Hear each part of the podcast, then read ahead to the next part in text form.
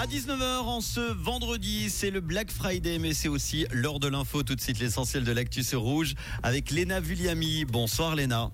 Bonsoir Manu, bonsoir à toutes et à tous. Oui, au JO d'hiver en Suisse, la prochaine est franchie. Le Parlement du sport a décidé à l'unanimité à Gun de mener plus en avant les plans pour les Jeux olympiques d'hiver 2030 ou 2034 en Suisse. La prochaine étape est une discussion avec le CEO qui doit entériner la candidature suisse. Le groupe parlementaire socialiste présentera deux personnes sur son ticket pour la succession d'Alain Berset au Conseil fédéral. Le parti dévoilera les noms des candidats demain. Pour rappel, six personnes sont en lice pour figurer sur ce ticket. Il s'agit des alémaniques Mathias Ebicher, Evie Alemann, Beat Jans, Daniel Josic et Jon Poult. Il s'agit également d'un Vaudois, Roger Nordman. Étape cruciale dans le transfert de Moutier dans le canton du Jura. Elle a été franchie aujourd'hui.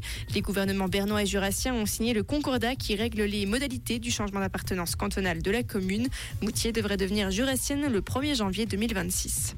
Le Hamas a libéré 24 otages, tous enlevés le 7 octobre. Israël a de son côté libéré 39 prisonniers, alors que la trêve de 4 jours, elle aussi prévue par l'accord conclu sous la houlette du Qatar, a débuté.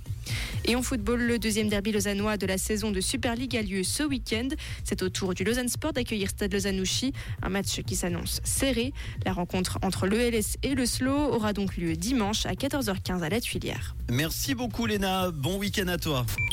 Comprendre ce qui se passe en Suisse romande et dans le monde, c'est aussi sur rouge.